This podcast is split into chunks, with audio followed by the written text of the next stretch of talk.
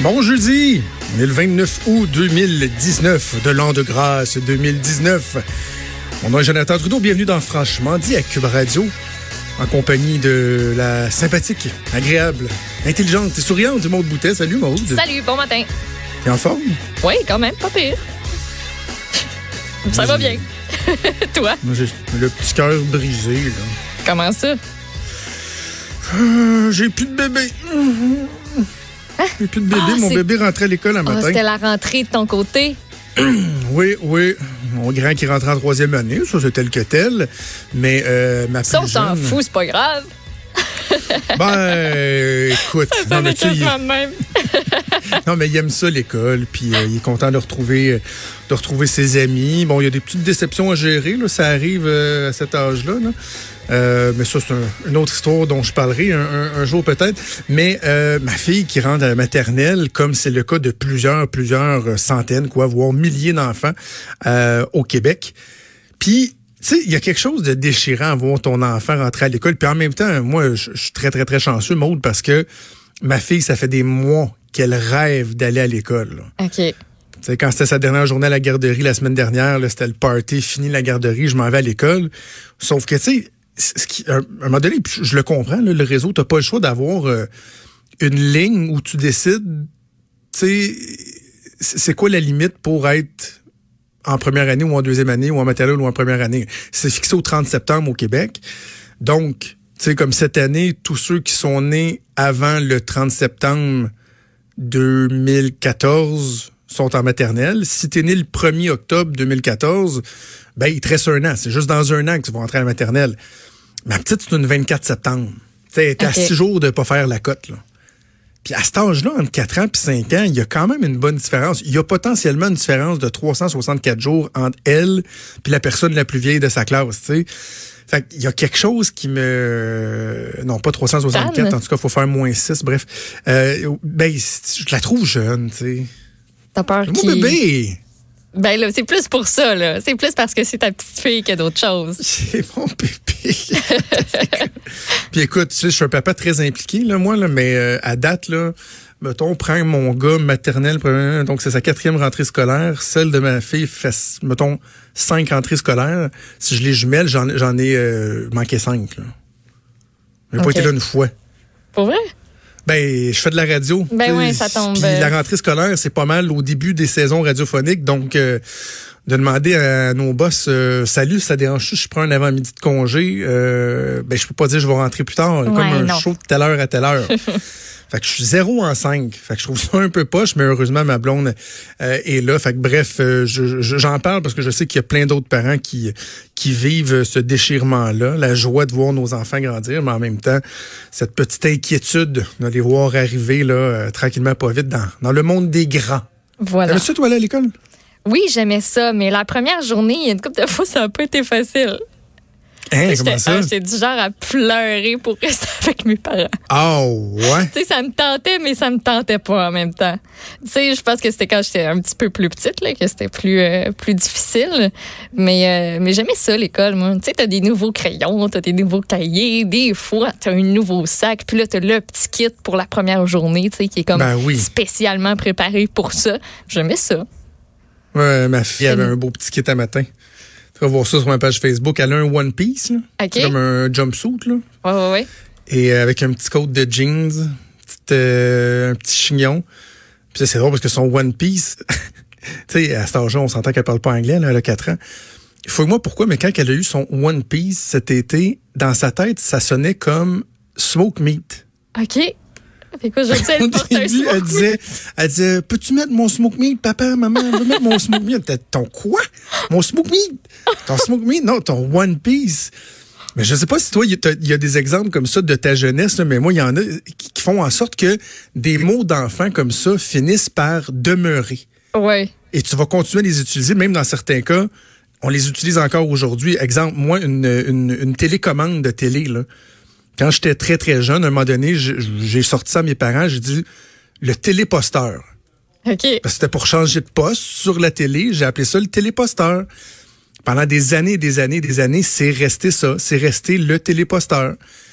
Et là, ma fille, quand on y parle de son One Piece, c'est rendu qu'on appelle ça un smoke meat. Un smoke meat. Tu sais, la fête qui a meat, vraiment c'est pas rapport. Un smooth meat?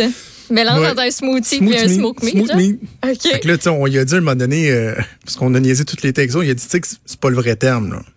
Il faut pas que tu dises à quelqu'un que tu mets Ouais. ton smoke meat. Euh, autre exemple, mon gars, à un moment donné, nous avait lâché quand il avait trois ans, le fromage en grains.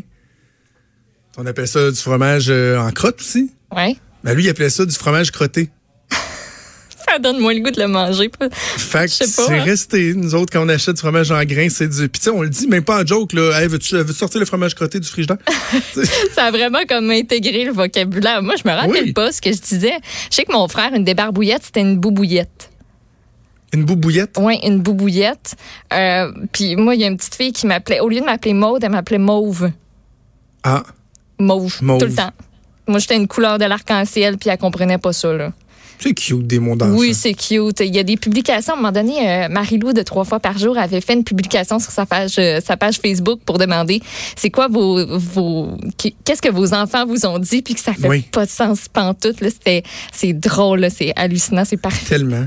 Et, et, et je te je donne un conseil pour le jour où tu auras des, des enfants, là, après t'être marié, parce que tu nous as appris cette semaine que tu vas te marier bientôt. Oui, peut-être. D'ailleurs, ça te fait, fait l'objet de, de, de conversation conjugale, notre Mais je segment me suis fait parler, là. On Par se niaise parents, depuis le par tes début parents qui avaient hâte ou parce ton chum? Ah oui, ton, ah oui. Oui, on se niaise un peu. Il me disait, Ima- imagine que je te demande en mariage de telle façon ou de telle façon. Puis, tu sais, c'est des enfants bien niaiseuses. Ah, ça a l'air, ma mère me texte que moi, je disais un tours au lieu d'un ours. Un tours. Ouais, un tours. Un petit ours, c'est un tours.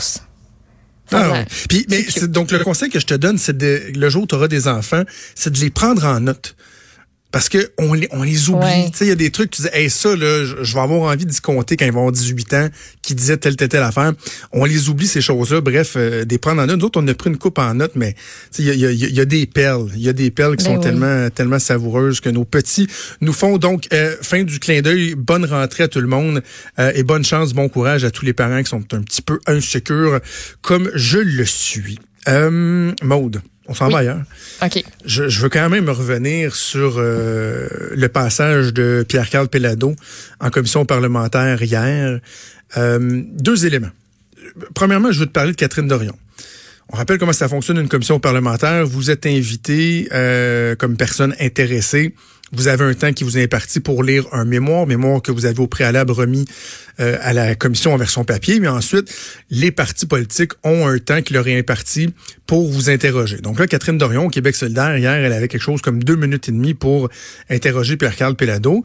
Et euh, Madame Dorion a décidé à la place de faire un, un- un genre de petit show. Et si vous n'avez pas eu l'occasion de l'entendre, on a un extrait pour vous. On peut l'entendre à l'instant. Monsieur Pellado, si vous achetez Capital Média, comment est-ce que vous pouvez nous garantir qu'il n'y aura pas six journaux de plus où il va être tabou de vous critiquer, vous, au Québécois, qu'il n'y aura pas six journaux de plus qui vont faire la promotion de Helix, de Vidéotron, du centre Vidéotron, puis de toutes les autres affaires que vous possédez? J'apprécie vos commentaires, j'en ai pas à vous donner, euh, Madame la députée. Vous êtes sûr, il reste 13 secondes? Non. Je pense que vous avez décidé de, faire, de vous donner un spectacle, bravo. Euh, J'ai rien d'autre à ajouter. C'est une vraie question que je vous pose, Monsieur Pellado. Ben ouais, mais c'est une vraie réponse que je vous donne, Madame la députée. Ben, il a, il a dit. hein. On- n'a pas joué l'extrait au complet, mais pendant la première minute et demie, ce que Catherine Dorion a raconté, essentiellement, c'est qu'elle a été blogueuse euh, pour euh, le journal pendant près de deux ans. Elle dit qu'elle a fait une, une trentaine de billets. Et que a l'impression qu'elle a été censurée parce qu'à un moment donné, euh, elle avait écrit deux, exemples qu'elle a donnés. Elle avait écrit un statut où elle plantait Québécois. Elle plantait Québécois sur son Facebook puis tout, puis qu'elle s'est fait dire ouais là. euh, c'est peut-être un peu ordinaire, là.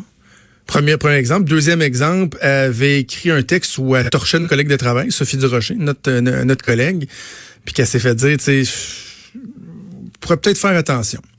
OK. Alors là, la question, Maude, c'est ça, ce que Catherine Dorion raconte, encore là, qui, demeurerait à être prouvé, là, mais mettons qu'on lui donne le bénéfice du doute, est-ce que ça, c'est l'équivalent d'une certaine censure ou d'un contrôle? OK?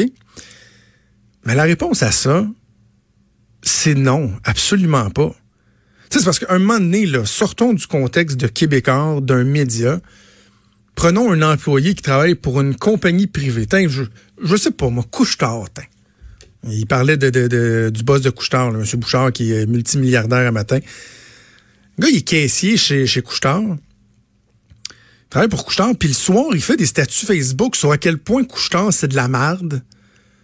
Euh, que leurs prix sont, euh, sont dopés, je dis n'importe quoi, là, que leurs prix sont dopés, qui changent les, les, petites affaires de nourriture, qui changent les étiquettes parce que c'est passé date, puis euh, qui s'en prend carrément à son employeur. Est-ce que l'employeur aurait pas le droit de dire, écoute, à la limite, si tu veux garder un, sens critique, objectif, OK, mais en même temps, on sera pas ton punching bag non plus. Là, tu travailles pour nous autres. À un moment donné, il y a un principe de loyauté dans la vie. Tu travailles pour une entreprise, tu, tu, tu, trouves être un ambassadeur de cette entreprise-là, et il y a un minimum de respect que tu dois avoir. Revenons aux, chroniqueurs que, nous sommes, aux journalistes. Est-ce que ça veut dire qu'en tant que chroniqueur, je, ne pourrais pas me permettre, par exemple, d'adresser certains reproches à M. Pelado. C'est pas ce que je dis, là. La preuve, c'est que je l'ai fait. Lorsque M. Pelado était chef du Parti québécois, euh, Richard Pimon, on en, on en parlait il y a, un instant, j'ai écrit des textes assez, sévères sur M. Pelado, là. Notamment une chronique qui s'appelait Non, le Québec n'est pas un pays, M. Pelado, où je le frontais directement. Ça fait cinq ans de ça. Il est revenu à la tête de Québécois. Je suis encore là. M. Pelado, même s'il sait que je suis loin de faire la promotion de l'indépendance, que je suis fédéraliste, que je suis très critique envers le Parti québécois, qu'au niveau économique, on n'a absolument pas les, les, les, mêmes euh, visées, la même façon de penser. Moi, je suis beaucoup plus conservateur, etc. Bon, M. Pelado, euh, je suis là, je suis dans le mix. Il n'y a jamais personne qui m'a dit quoi dire.